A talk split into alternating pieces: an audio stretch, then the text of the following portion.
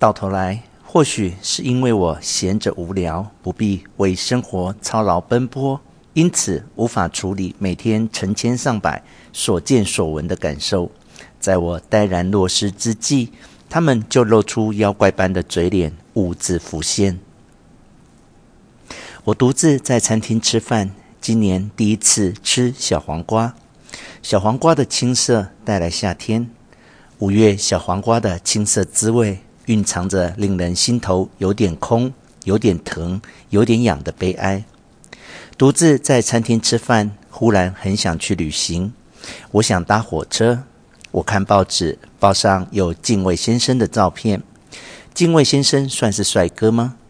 我不喜欢这种长相，额头不好看。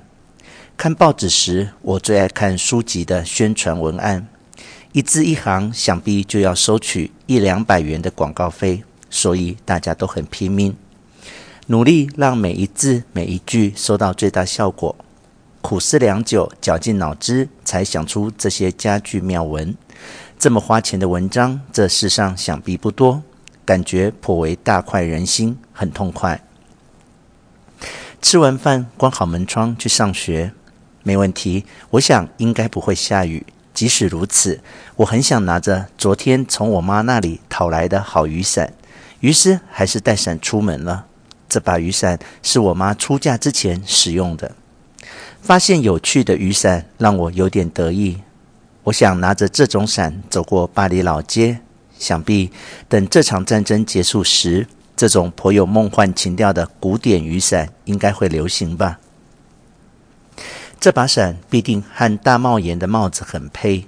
穿着下摆拖地、领口敞开的粉红色洋装。戴着黑色丝质蕾丝长手套，在宽檐大帽子插上美丽的紫色紫罗兰，然后在绿荫深深的时节去巴黎的餐厅吃午餐，忧郁的轻轻托腮，凝望窗外走过的行人。某人轻拍我的肩膀，音乐骤然响起，是玫瑰华尔兹。啊啊，真可笑，真可笑。实际上，这只是一把握柄细长、造型奇特的旧雨伞。自己太悲惨、太可怜了，就像卖火柴的小女孩。走吧，拿伞来铲除沿路杂草也好。出门时，把我家门前的杂草稍作清理，算是孝顺我妈的劳动服务。今天或许会发生什么好事。同样都是草。为何会有这么想铲除的草，和想要悄悄保留的草呢？可爱的草，不可爱的草，在外形上毫无分别。可是为什么就是泾渭分明的分成了楚楚可怜的草和可恨的草？其中毫无道理可言。女人的喜好大概都是这么不可理喻。做完十分钟的劳动服务，我急忙赶往火车站。心经铁梗，频频萌生作画的冲动。途中经过神社的林间小路，这是只有我才知道的捷径。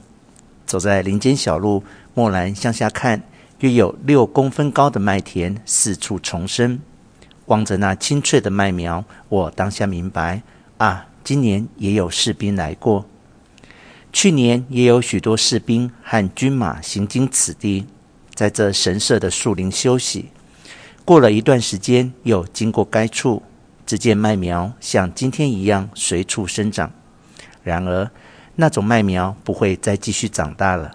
今年，这些同样从士兵喂马的桶子掉落而自动发芽的麦苗，由于森林如此灰暗，完全照不进阳光，很可悲的，恐怕也只能长到这么大就会死去吧。